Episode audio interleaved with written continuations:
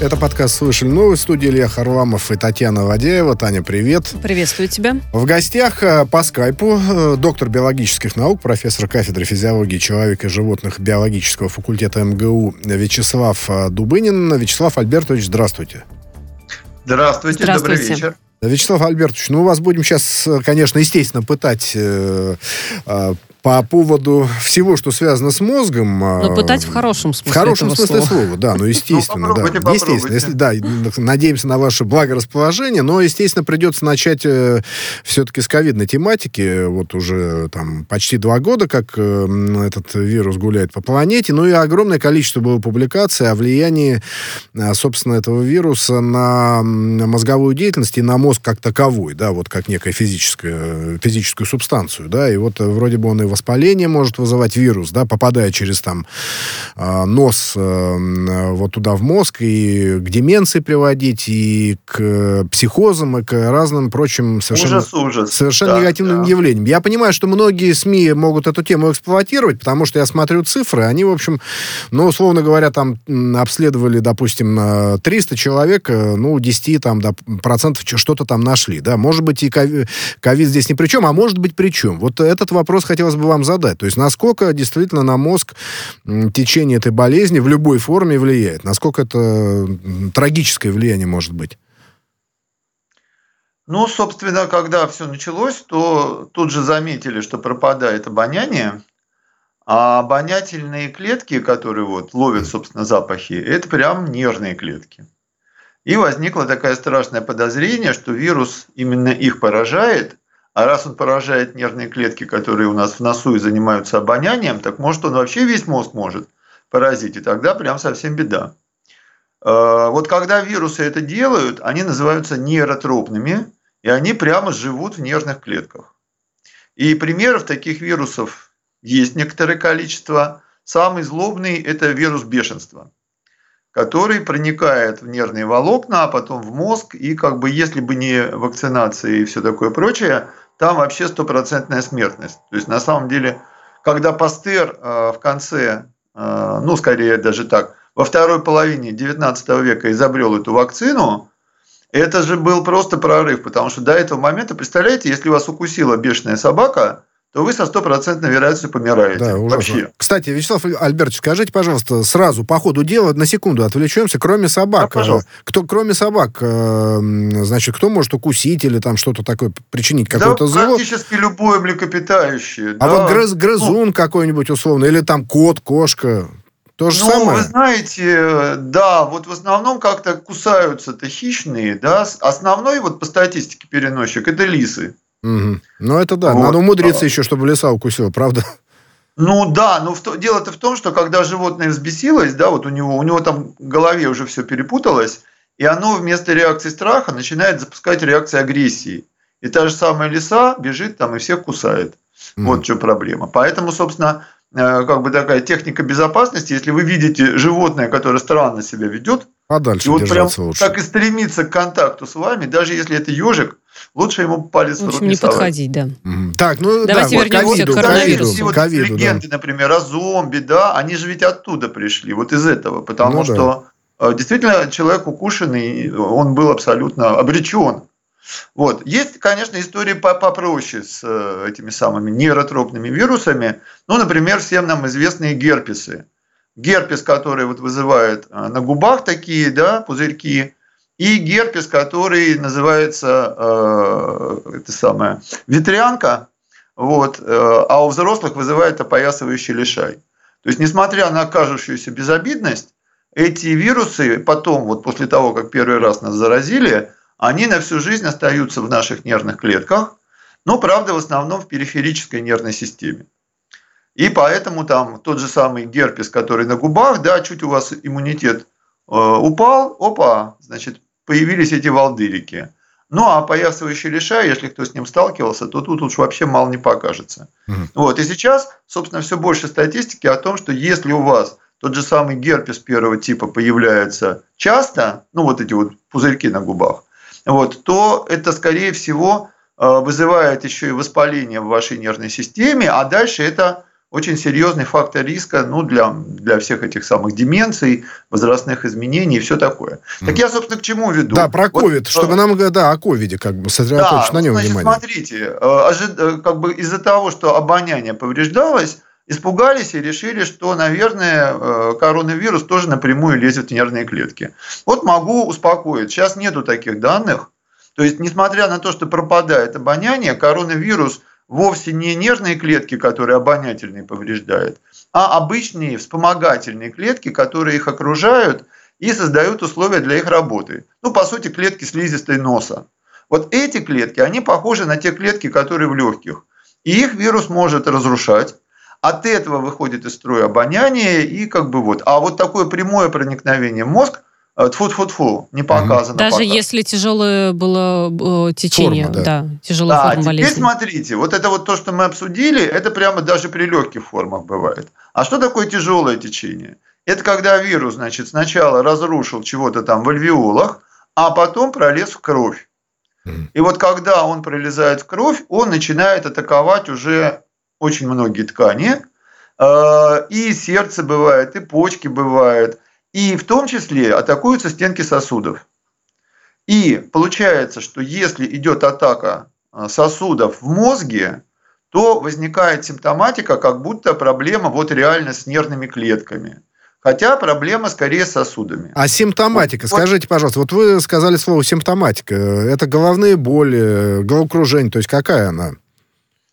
Ну, собственно, для начала подъем температуры – это тоже реакция головного мозга да, на это самое, э, на все эти воспалительные события. А дальше, да, совершенно верно. Ну, болевые синдромы не так сильно, а вот спутанное сознание, головокружение, ну, вообще такое отвратительное самочувствие, вялость, э, ничего не хочется, это что, депрессия, да, какая-нибудь. Вот. Но при тяжелом течении, вот представляете, э, скажем, из-за воспаления э, повреждаются какие-то сосуды в важном отделе мозга. Так это может и память провалиться, и mm-hmm. действительно и галлюцинации полезть. Вот. Ну, то есть при тяжелом течении возможно все что угодно. Проникновение, опять же, в мозг э, фиксируется только в каких-то очень экзотических ситуациях, когда у человека, например, совсем сбита иммунная система, ну, потому что он накануне получал там несколько курсов химиотерапии или еще что-то вот, э, в онкологической клинике. Угу. Вот. А так, в общем, пока коронавирус не замечен в том, что напрямую повреждает ну, да. нервные Хотя клетки. пишут, Но пишут вот СМИ, это что воспаление, да. воспаление, угу. оно тоже очень опасно. И оно, если оно долго тянется, то оно потом может аукнуться, конечно, чем угодно. А ну, я вот да. несколько случаев знаю, что наоборот коронавирус, э, когда болели не так, э, ну, были какие-то, да, там достаточно слабая форма, э, легкое течение болезни, а вот потом были постоянно головные боли, то есть уже когда при этом все тесты были на COVID-19 отрицательные, уже вроде бы человек выздоровел, но вот последствия какие-то, последствия, да, а начинаются. Еще, да, и плюс вот исследование у меня перед глазами, там, ну, в, в такой, так сказать, версии средств массовой информации, что даже уменьшается количество количество серого вещества у тех, кто переболел COVID-19, да, ну и, соответственно, там и с памятью, и с эмоциями, с эмоциональными реакциями, ну, да, проблемы да. и так далее.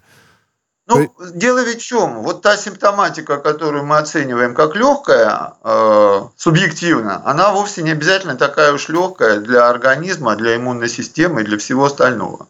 Угу. Понимаете? То есть не всегда мир таков, каким мы его видим и чувствуем. Там может быть какие-то подводные течения. И у вас вроде... Посмотрите, сколько историй, когда человек говорит, что я почти не болен, а у него там 30% легких уже поражено. Вот, поэтому на самом деле, вот если чего-то аукается через неделю, через две, через три, то значит где-то образовался очаг повреждения, воспаления, который медленно приходит в себя. А где это могут быть и сами легкие. А более тяжелая история, если затрагиваются действительно сосуды головного мозга. Но да. даже в самих легких, если есть очаг воспаления, ну вот у человека, скажем, обычная пневмония, обычная, вот простуда тяжелая, и тоже с головой плохо. Хотя как бы никакие вирусы никуда не проникают. Дело в том, что в очагах воспаления э, выделяет иммунная система специальные гормоноподобные молекулы. Они называются цитокины. И они вот этот процесс такого возбуждения, да, такой стресса, такая авария, экстремальная ситуация, они вот эти сигналы разносят по всему э, организму, и в том числе по мозгу. И поэтому сейчас вот при лечения тяжелой коронавирусной инфекции используют как раз очень такие современные, жутко дорогие лекарства, которые как раз эти сигналы блокируют. Вот да. то, что называется цитокиновый шторм, это избыточная активация иммунной системы в неких очагах, да, где там вирус. И, собственно, понятие цитокиновый шторм, оно относится к любой инфекции, не только к коронавирусу. Давайте вот, дальше двигаться как... потихонечку. А, Еще просто у нас э, некоторое, некоторое количество интереснейших ну, тем. Да. да, я за полтора года, знаете... Да, но нет, по, э, однозначного, однозначного ответа, наверное, не может быть. Э, И, на, возможно, на что-то еще изменится. На все вопросы, связанные с коронавирусом, потому что, да, потому что он... Совершенно вот верно. Это... Вот это, нет, тяжелое течение, это понятно, и надо, конечно, внимательно следить. Значит, что касается касается усталости, умственной, там, мыслительной, когнитивной, ментальной, как угодно можно называть, эта тема тоже находится, значит, в поле зрения ученых, естественно, но есть такая э, мышечная усталость, физическая, телесная, а есть вот умственная, да, вот хочет, ну, или там э, когнитивная, хочется понять. Ну, Кстати, ну, Илья, вот, устать может да. все что угодно. Вот, э, да? вот скажите, пожалуйста, да, вот, вот, а вот от чего мозг устает, это самое интересное. Это потому, что мы им шевелим, ну, в прямом смысле слова, работают мышцы там какие-то, да, и приходится думать, как-то вот его раскачать кочегаривать, или это какая-то усталость от э, каких-то событий, а, может быть, монотонных, может быть, наоборот, слишком да, стре- стрессовых. во всех случаях. Вот расскажите, усталость пожалуйста, это очень интересная вещь. Не специфическая ситуация, она может возникать по разным поводам. Иван Петрович Павлов, которого все физиологи нежно любят и уважают, да, еще сто с лишним лет тому назад назвал это состояние запредельным торможением. То есть мозг выходит за пределы своей работоспособности. А выходит он по самым разным причинам. Ну, скажем, энергия кончилась, да, вы забыли его покормить. Вот сидите на диете, а есть-то нечего. Или наоборот, какие-то токсины, отходы накопились. Что-нибудь съели не то, или там, не дай бог, выпили. Или вы слишком интенсивно работали, и, соответственно, реально нервные клетки, вот в них те биохимические процессы, которые идут, они, опять же, приводят к изменениям, и надо на время остановиться, чтобы все очистилось. Мы поэтому спим. Да, вот нам сон, первая задача сна – это как бы вернуть прежде всего мозг в работоспособное состояние. Иногда это монотония, когда один отдел мозга работает, работает, работает, а остальные не работают, но вот этот вот, который все время напрягается, он и стал, устал и всех давит. Ну, я так понимаю, вот, что поэтому... поэтому и советуют все смену нагрузки постоянной. Конечно, конечно, да. Причем самая лучшая смена – это смена умственная и физическая. Угу. А вот скажите, Потому пожалуйста, да, кстати говоря, нет, это замечательно. Э, значит, по, не, погодите, по, поколол дрова, пошел, пошел, пописал диссертацию. Физическая да? нагрузка – это вовсе не мышцы. Это 60% наших нервных клеток. То есть у нас, если начинаешь анализировать работу мозга, то 60% нейронов занимаются движениями, а 40% все остальное. Думание, там, чувства, эмоции. Mm. Поэтому вот эта смена физической и умственной, это на самом деле смена деятельности мозга, и разные отделы мозга э, выходят вперед. И когда одни работают, другие более эффективно отдыхают. Вячеслав Альверович, скажите, пожалуйста, чтение художественной литературы, которая доставляет удовольствие, это, это мозговая деятельность или, наоборот, мозг отдыхает? Или он там как-то вот шестеренки крутится, он же анализирует. что-то. Что-то домысливает, образный ряд, э, так сказать, воссоздает картины, да, из текста, такие зрительные, да, вы знаете, визуальные. если это до боли вам знакомая книга, которую вы там уже в 15 раз Нет, читаете, у меня таких нет, там, нет, у меня таких нет. Она любимая. Это Но только Гоголя я читаю по, по много раз, да. Вот, вот видите, вот у меня, например, в детстве, да, были любимые книги, которые я читал за едой, несмотря на то, что родители протестовали. И, к счастью, и, кстати, Гоголь, да, «Вечера на хуторе близ да. Диканьки» были, была одной из этих книг. Потрясающе. Я их зачитывал. И получаешь колоссальные положительные эмоции, удовольствие и, и отдых. Но если это новая литература, да еще и такая, как надо задуматься, то как бы тут это самое. Ну, то есть вот от жанра например, еще очень кинулся, много зависит. От кинулся жанра. Дюну читать, кинулся Дюну читать. А-а-а. Фильм посмотрели, что за, за книга-то такая? А книга там особо так сразу не придерешься. Там ну, же да. шесть томов, Херберт понаворочил. Так что вот... Вячеслав Альбертович, я тогда уж, раз мы о литературе, еще э, минуту уделю внимание последней книге Виктора Пелевина, но, может быть, еще не прочитали, я не буду рассказывать, это невозможно, пересказать сюжет. Ну-ка, ну, а вкратце концепция такова, что богатые люди, так как э, технологии не позволили сделать жизнь тела вечным, они перебрались в банки, но в виде своих мозгов, которые подключены там к системам жизнеобеспечения, и вот эти мозги а, живут сотни лет и управляют миром. Ну, много нюансов, не будем об этом. В принципе, возможно ли такое, как вы считаете? Понятно, что это антиутопия, что это литература, что это фантазия, но тем не менее. Ну, э, на современном уровне техническом, конечно, невозможно. И э, вот этот вопрос, который вы сейчас задали, его обсуждают просто все, кому не лень, это правда. И, в общем-то, сходится к тому, что проще будет сделать некую железяку и как бы э, пересадить интеллект человека туда. То есть создать mm-hmm. на компьютерной основе некую копию чьей-то личности. Это гораздо проще, чем сохранить мозг, потому что там живые клетки, которые в конце концов просто накапливают всякие отходы и повреждаются и помирают. А и интеллект... они вовсе не рассчитаны ну, на да. жизнь сотни лет, и у нас нет технологий, которые бы ну, их то есть помогали. загрузить какие-то знания Вот я не, не могу понять, понимаю? интеллект это как некое живое, так сказать, креативное, так сказать, пространство, поле, я не знаю, субстанцию, или как что? Это, это интеллект? Или какой-то... Ну, как, что? Или это информация, которая загружена на наш мозговой компьютер. Ну, ну то есть вы загрузили книгу, например, да, в свой компьютер. Угу. Есть железо, где все это лежит, как бы, да, на этих ячейках памяти, а есть информация. Вот наша нейросеть, она вот собственно, основа для хранения этой информации. То есть это будет Поэтому только информация? Это функция наших нейросетей. Но при этом она, эта функция учитывает весь тот опыт, который с нами случился, да, память, обучение и все mm такое. Поэтому мы все уникальны.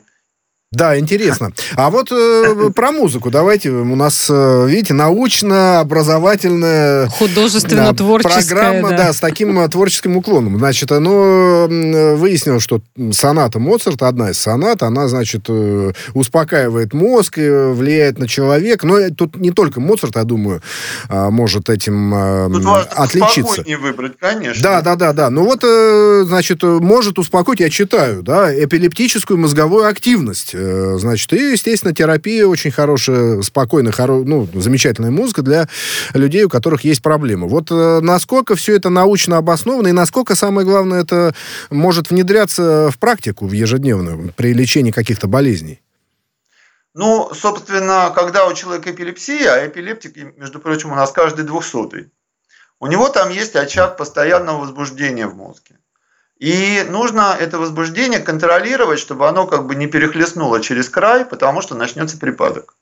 И любой человек, у которого вот такой статус, ну, достаточно взрослый, да, он постоянно следит за своим состоянием, потому что вот это избыточное возбуждение, оно может прийти откуда угодно.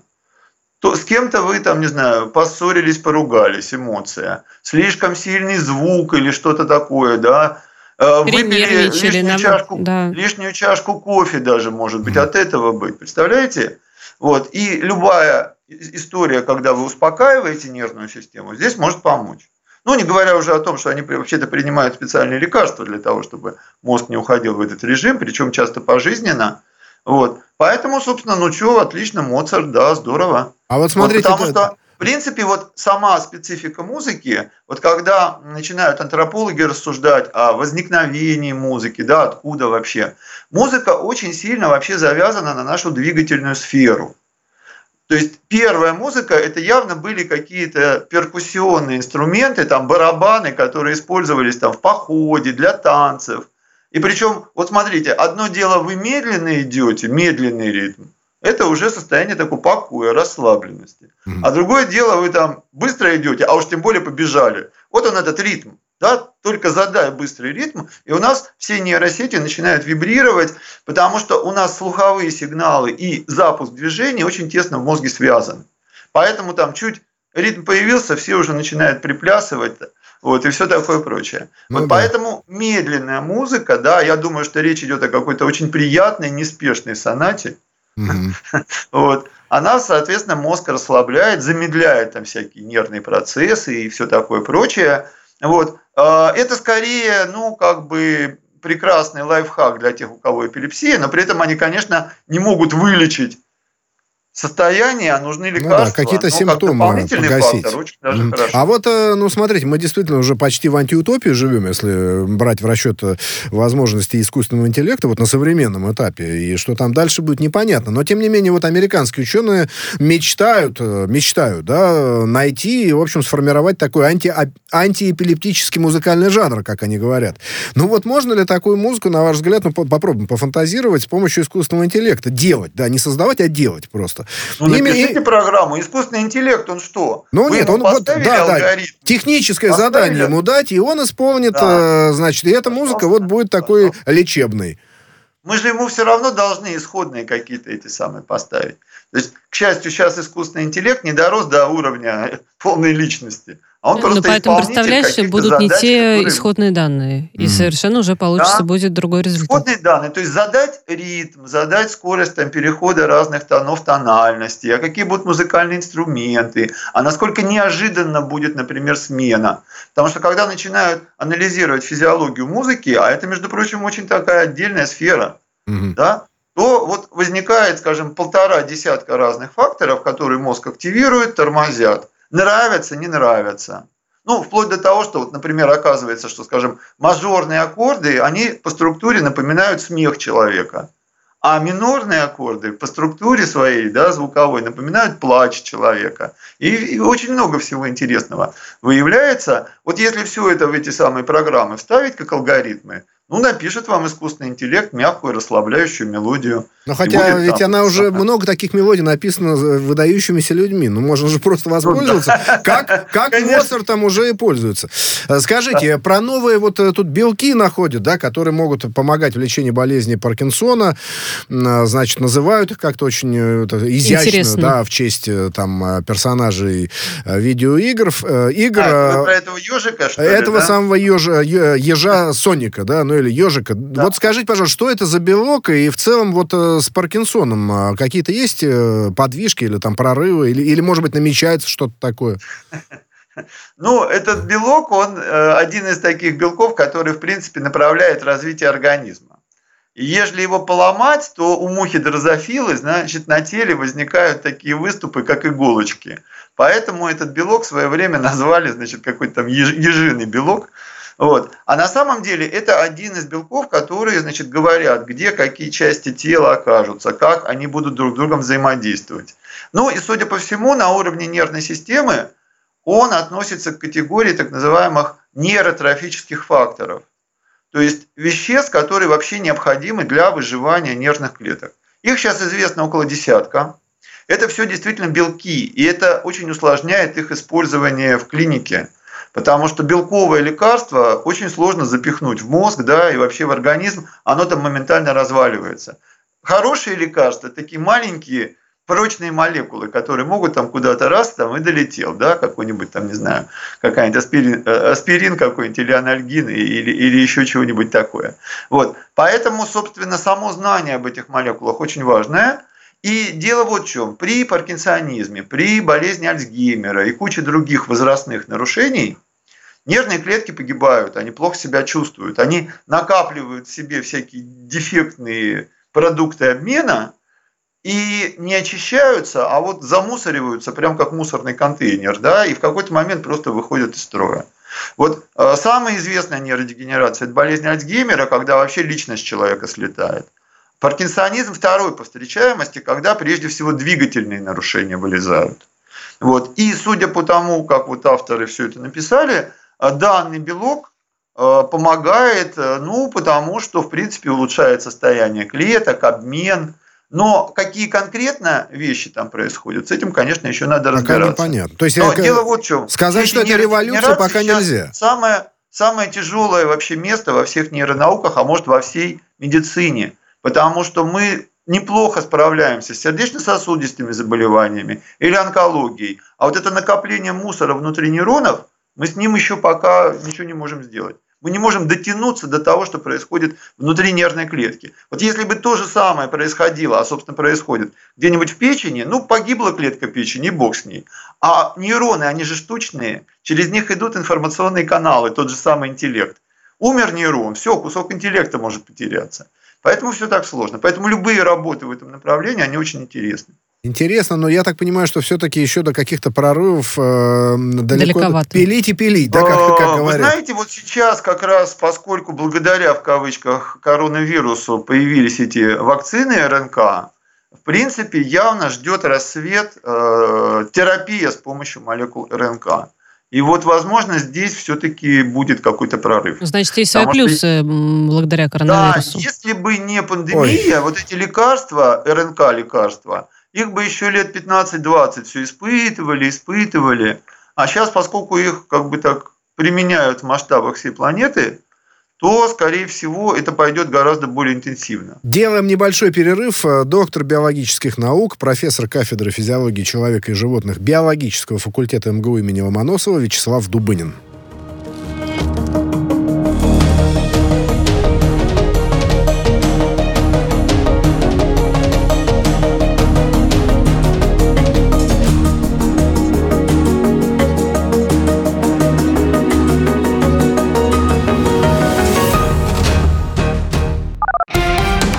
Радио «Спутник».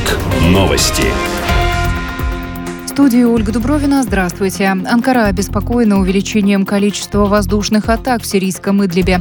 Это противоречит заключенному с Россией меморандуму, заявил глава Минобороны Турции Хулуси Акар. Переговоры на всех уровнях по этому поводу продолжаются, цитирует заявление министра сайт Минобороны Турции. Глава ведомства подтвердил приверженность страны принципам соглашения с Россией по Идлибу. По словам Акара, Турция должна добиться успеха здесь как для обеспечения безопасности безопасности сирийских братьев, своих войск и границ, так и для защиты страны, для которой неприемлема новая волна беженцев. Командование международной миссии в Косово под руководством НАТО Кейфор усилило патрулирование, в том числе на севере региона, где наблюдается напряженность между местными сербами и косовскими властями. В сообщении пресс-службы миссии подчеркивается, что она внимательно следит за ситуацией и продолжает реализацию своего мандата в соответствии с резолюцией ООН. Этот документ предполагает обеспечение безопасности и свободы передвижения для всех общин, проживающих в Косово. Накануне Накануне генсек НАТО Иэн Столтенберг призвал Белград и Приштину вернуться к диалогу. Мужчина, бросивший яйцо в президента Франции Эммануэля Макрона, взят под стражу. По данным СМИ, задержанному вменяют насилие в отношении лица, наделенного государственной властью. Инцидент произошел во время визита Макрона в Лион. Во время посещения выставки Евроэкспо молодой человек бросил в главу государства яйцо и крикнул «Да здравствует революция!». Злоумышленника задержала служба безопасности. Москве усилят контроль за соблюдением масочного режима в магазинах и в предприятиях общепита, заявил журналистам руководитель столичного департамента торговли и услуг Алексей Немирюк. Он добавил, что санкции в отношении юридических лиц за нарушение мер профилактики коронавируса предусматривают либо штраф до миллиона рублей, либо приостановление деятельности на срок до 90 суток. Бангкок и ряд туристических зон, расположенных в девяти провинциях Таиланда, в ноябре откроются для вакцинированных иностранных туристов. Им даже не придется проходить 14-дневный карантин, сообщили на брифинге в Доме правительства. Пока отдыхающих принимают на острове Пхукет, частично открыты зоны в провинциях Краби и Суратхани. К открываемым в ноябре зонам, кроме Бангкока, относятся курортный город Паттайя с районами Хуахин, Чаам, остров Пхайям, ряд районов провинции Чангмай, район Чангхан и город Бурирам.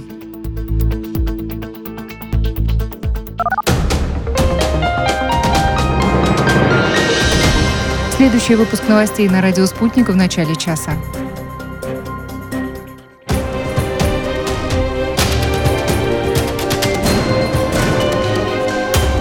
Радио «Спутник». Говорим то, о чем другие молчат. Вчера по телеку видел. Мне тут по телефону сказали. В соцсетях только обсуждают, что... И так десятки раз каждый день. В эфире «Радио Спутник». Всегда правильный ответ на вопрос. Слышали новость? Продолжаем подкаст «Слышали новости». В студии по-прежнему Илья Харламов и Татьяна Ладяева. В гостях у нас по скайпу доктор биологических наук э, Вячеслав Дубынин. Вячеслав Альбертович, здравствуйте. Еще раз здравствуйте. Да, у нас немного времени, а много вопросов. Да, вот э, предлагаю начать с таких коротких. Вот один из э, от нашего слушателя, который задает его в YouTube, один от меня будет, а два еще у нас заго... два заготовленных, да, две заготовки. Значит, вот что спрашивает Света Светлая из YouTube. А при стрессе увеличивается количество нейронных связей и задает, ну, ставит знак вопроса. Как ответите коротко? При умеренном стрессе, да, а при чрезмерном нет. Что Даже такое умеренный бывает. стресс? Интересно, как вот грань провести? Умеренный э, стресс. Да, это вот, э, знаете, это вот так вот примерно. Если вам еще интересно и прикольно, и вы чувствуете, что вы, скорее всего, победите да, в этой ситуации, вот, то это умеренный стресс, который идет на пользу и промывает организм энергией. А если вот это длится, длится, конца края не видать, и все кончится плохо, вот это плохой стресс. Понятно. Да, он идет к выгоранию, истощению. Ну вот. да, и, и увяданию в результате, так уж скажем. Сразу не разберешься. Сразу но, не разберешься, в принципе, да. жизненный опыт подсказывает. Скажите, пожалуйста, это очень интересный вопрос э, для миллионов людей, но насколько, я знаю, что ученые на самом деле над этим работают, и там доказывали много, насколько мысли человека, вот его мозговая деятельность и настрой, да, взгляд на ту или иную проблему могут стать причиной усиления реальной боли, ну, во время там обострения каких-то хронических болезней или, или вообще, да, когда человек начинает думать об этой болезни. Вот давно у меня и заболевает. не болело, да, а, и вот тут приходит боль, и оказывается, что мысль ее вызывает. Причем я читал там одно исследование, вроде бы вот э, такое состояние, ну, интеллектуальное или там душевное, если угодно, оно, в общем, гасит выработку, я уж не помню чего, отвечающего за боль. И в результате человек, получается, что своими рассуждениями, в общем, сам себе создает э, реальную физическую боль. Да. да, совершенно верно. Вот что скажете по этому поводу? Ну, понимаете, вот наш мозг можно представить себе как э, несколько десятков, а может сотен, да, таких вот вычислительных устройств, каждый из которых свое какое-то дело делает. А наше вот я сознание это как бы такая дополнительная энергия, которая может вливаться в работу того или иного компьютера. И вот представьте себе, что значит где-то идет болевой сигнал. И вы вместо того, чтобы наоборот не давать туда энергии, например, отвлекаться на какие-то другие дела, да, и все такое, вы начинаете прислушиваться к этому, и в итоге субъективно все это увеличивается. Начинаете лить э, бензин в огонь, знаете, как моя мама в да, это говорила. же про все что угодно. А представьте, у вас какое-нибудь плохое воспоминание. И вы вместо того, чтобы как-то отвлекаться и переключаться, все думаете и думаете. Да, будет плохо, будет плохо. Так и до невроза можно додуматься. Ну, вот. Да. И как бы причем, это, я так понимаю, это сугубо, да, это объясняется сугубо физиологическими процессами, да, это не просто вот... Да, на... дело в том, что чем больше раз нервные импульсы пройдут по какой-то траектории, как бы такая колея может образовываться в этом месте. И вам все легче и легче да, думать про плохое, если вы, значит, предыдущие две недели про это думали. Но, кстати, с эпилепсией та же самая история. Чем больше раз случился эпилептический припадок, тем э, легче он возникает следующий. Поэтому так важно принимать препараты, чтобы препараты... Не допускать. Не ну да. Смотрите, да. да, тут исследование появилось. Ну, честно говоря, я его прочитал. Прочитал, вернее, то, о чем оно, в чем оно заключалось. И, в общем, как-то немножко удивился. Но это очевидная вроде бы вещь, да. Оказывается, вот чем больше дети маленькие сидят э, перед экранами, чего бы то ни было, да, там телефона, там планшета, ноутбука, компьютер, телевизор, тем меньше у них э, словарный запас, да. Вот, ну, как бы очевидно, очевидная вещь, да. Но вот, э, тем не менее, это удивительно. Ну, смотря что смотреть. Здесь можно да. поспорить на эти гаджеты. А вот скажите, пожалуйста, да, да. То есть вот он... Девайс и мозг ребенка, так вот поставим вопрос наш мозг начинает нормально работать, да, и что-то усваивать. Если не только на вход, но и на выход. Поэтому он может смотреть сколько угодно эти мультики, но ему дальше надо общаться не, со взрослым. Не, ну если там какая-то развивающая программа или обучающая ну, там иностранным языкам надо как раз таки. Коммуницировать надо. Это так это я не исключаю. Или, или с тобой рядом настоящий мама-папа.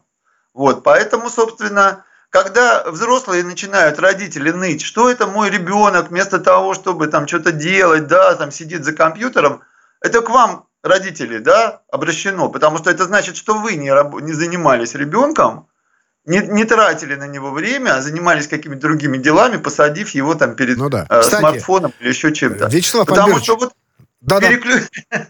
Пожалуйста, пожалуйста. От нас, как от родителей, это зависит. Я, собственно, в теме. У меня младшей дочери сейчас пятый год идет. О. Да, и вот она может сидеть перед компьютером. Но ну, вот да. вы сели рядом, взяли там какой-нибудь пластилин, начали лепить. Все, она бросит компьютер этот.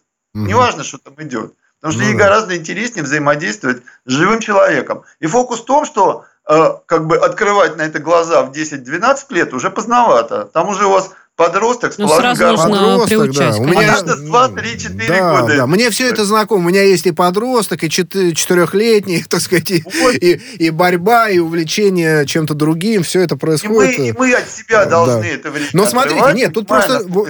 Да, вот смотрите, интересная штука. Значит, ну, казалось бы, и там, и там ребенок потребляет информацию. Если, например, родители читают ему, да, он же тоже вроде бы как пассивный слушатель. Или же он смотрит э, фильм или там, э, там в игру играет, э, так сказать, используя гаджет. Но, тем не менее, оказывается, чтение книг э, как-то не влияет дурно на его словарный запас. А как же так получается? И там, и там он потребитель информации когда все-таки ребенок слушает, да, то идет взаимодействие с родителем, эмоциональный фон гораздо более яркий, и все это запоминается лучше. И, конечно, очень важно, да, когда вы ребеночку книжку-то читаете, немножко обсуждать. Нет, обязательно, конечно, конечно. Вот вы читаете что-то с продолжением. Так, а что у нас было вчера? А как ты считаешь, он там правильно поступил? А ты вообще волнуешься, как вообще все хорошо кончится-то? Угу. Вот. Вот общение, да, то есть не только на вход, но и на выход – вот когда говорят там, опять же, о каких-то возрастных изменениях там и еще чем-то, обязательно говорят, что вот э, там, не знаю, пожилой человек решает кроссворд, это классно, но сочинить кроссворд это гораздо круче. Ну да, да совершенно верно. И очень полезно же... не только для мозгов, но и для отношений внутри семьи. Вот да нет, ну, конечно, да, да. Наш сделать. мозг по-настоящему работает, когда работает на выход а не просто верно, Да. То есть нельзя быть вот. вечным потребителем, да, бесконечным. Надо, да, так сказать, да, э, чтобы это улица Поэтому с двусторонним движением знаете, была. стали использовать информационный mm. фастфуд. Да, совершенно верно. То есть так вот это... тогда просто сидишь и смотришь, и как бы это вроде в тебя входит, и ну, даже понятно, да, даже да. И соцсети, а потом... Э, известно, это, по сути дела, информационный фастфуд, когда люди сидят, так сказать, листают там, э, значит, бесконечно, да, знакомых, незнакомых да. людей, высказывания, в общем, просто это потребляют. А, вот а еще... потом спроси его через час, да. а ты что забыл? А он ничего, ну, ну, может быть, что-то там ярко, какую-нибудь пошлость или, или наоборот, что-нибудь такое э, возвышенное. Вячеслав Альбертович, тут очередной вот исследование, мы с Таней сошлись, э, так сказать, в, удивле... в удивлении, да, но первое исследование понятно, оно было такое довольно банальное, да, а здесь оказалось, что ужастики, фильмы ужасов могут, э, значит, э, как-то разрядить эмоционально человека, успокоить, напряжение снять и сделать его хорошим, а, пушистым и, так сказать, и спокойным. Но, честно говоря, я-то не любитель. И, вот и Таня я тоже, тоже смотрела да. один ужастик в жизни, Нет, ну, и, собственно, на этом все смотрел, и закончилось да, но, с но, этим жанром у меня. Но никакой разрядки я никогда не получал, наоборот, я получал напряжение, и, в общем, а, мне было крайне, так сказать... Э, дискомфортно. Дискомфортно, да. колесиках да. все ближе и ближе, понятно? Что же за исследование такое? такое? Ну, скажите, пожалуйста, вот эти шокирующие ужастики или триллеры, даже хорошие, они какое влияние на мозг, на эмоциональное состояние оказывают? Да, в общем-то, все действительно зависит от конкретного мозга. То есть, насколько у вас нервная система пугливая, подвижная, насколько вы легко туда переносите себя вот в этот сюжет, а это уже уровень эмпатии, это называется зеркальные нейроны. Все очень индивидуально. И на самом деле, э, действительно, ужастики-то не, не самая лучшая, мне кажется, придумка. Ведь если посмотреть, какие фильмы собирают кассы самые большие, это же будут боевики, где добро побеждает зло, да? Поэтому, соответственно, вот там вот внутри боевика вы идентифицируете себя там с каким-нибудь супергероем или там хотя бы агентом 007 угу. и вместе, значит, с ним э, преодолеваете препятствия, это классно. А вот людей, которые ходят на чистые ужастики, да, где вот все плохо-плохо, и там Фредди Крюгер всех в конце съел, вот, или там покоцал, вот таких людей не очень много. Но такие есть. И вот, видимо, статья про них. А вот скажите, я когда скажите... рассказываю в лекциях про страх, я знаете, кого цитирую? Стивена Кинга. Он все-таки классик жанра. Mm-hmm. И у него есть замечательная книжка, которая называется «Пляска смерти». И это не очередной триллер – а это такое серьезное, вдумчивое литературоведческое исследование, откуда, значит, пошли э, романы ужасов, фильмы ужасов. Он как бы такой мастер-класс дает, а как пугать. И вот он говорит о том, что нужно очень точно дозировать вот этот самый страх, потому что вот прям совсем это зрители разбегутся, и вы кассу не соберете. Ну, может быть, поэтому и фильмы, снятые по книгам Стинга, они все-таки собирают Стинга, действительно да. кассу, э, кассу, в отличие от э, каких-то ну, других ужасов.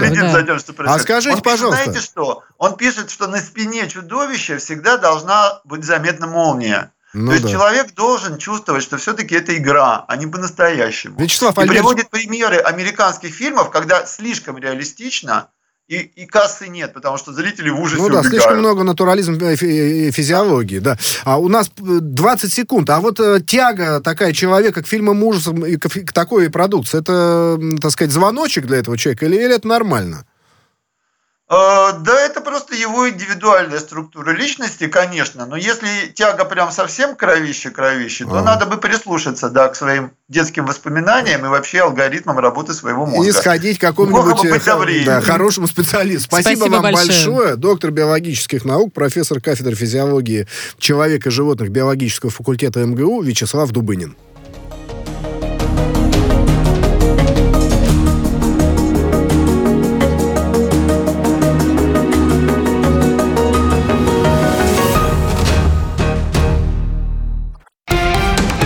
Радио «Спутник». Новости студии Ольга Дубровина. Здравствуйте. Анкара обеспокоена увеличением количества воздушных атак в сирийском Идлибе. Это противоречит заключенному с Россией меморандуму, заявил глава Минобороны Турции Хулуси Акар. Переговоры на всех уровнях по этому поводу продолжаются, цитирует заявление министра сайт Минобороны Турции. Глава ведомства подтвердил приверженность страны принципам соглашения с Россией по Идлибу. По словам Акара, Турция должна добиться успеха здесь как для обеспечения безопасности безопасности сирийских братьев, своих войск и границ, так и для защиты страны, для которой неприемлема новая волна беженцев. Командование международной миссии в Косово под руководством НАТО Кейфор усилило патрулирование, в том числе на севере региона, где наблюдается напряженность между местными сербами и косовскими властями. В сообщении пресс-службы миссии подчеркивается, что она внимательно следит за ситуацией и продолжает реализацию своего мандата в соответствии с резолюцией ООН. Этот документ предполагает обеспечение безопасности и свободы передвижения для всех общин, проживающих в Косово. Накануне Накануне генсек НАТО Иэн Столтенберг призвал Белград и Приштину вернуться к диалогу. Мужчина, бросивший яйцо в президента Франции Эммануэля Макрона, взят под стражу. По данным СМИ, задержанному вменяют насилие в отношении лица, наделенного государственной властью. Инцидент произошел во время визита Макрона в Лион. Во время посещения выставки Евроэкспо молодой человек бросил в главу государства яйцо и крикнул «Да здравствует революция!». Злоумышленника задержала служба безопасности. В Москве усилят контроль за соблюдением масочного режима в магазинах и в предприятиях общепита, заявил журналистам руководитель столичного департамента торговли и услуг Алексей Немирюк. Он добавил, что санкции в отношении юридических лиц за нарушение мер профилактики коронавируса предусматривают либо штраф до миллиона рублей, либо приостановление деятельности на срок до 90 суток. Бангкок и ряд туристических зон, расположенных в девяти провинциях Таиланда, в ноябре откроются для вакцинированных иностранных туристов. Им даже не придется проходить 14-дневный карантин, сообщили на брифинге в Доме правительства. Пока отдыхающих принимают на острове Пхукет, частично открыты зоны в провинциях Краби и Суратхани. К открываемым в ноябре зонам, кроме Бангкока, относятся курортный город Паттайя с районами Хуахин, Чаам, остров Пхайям, ряд районов провинции Чангмай, район Чангхан и город Бурирам.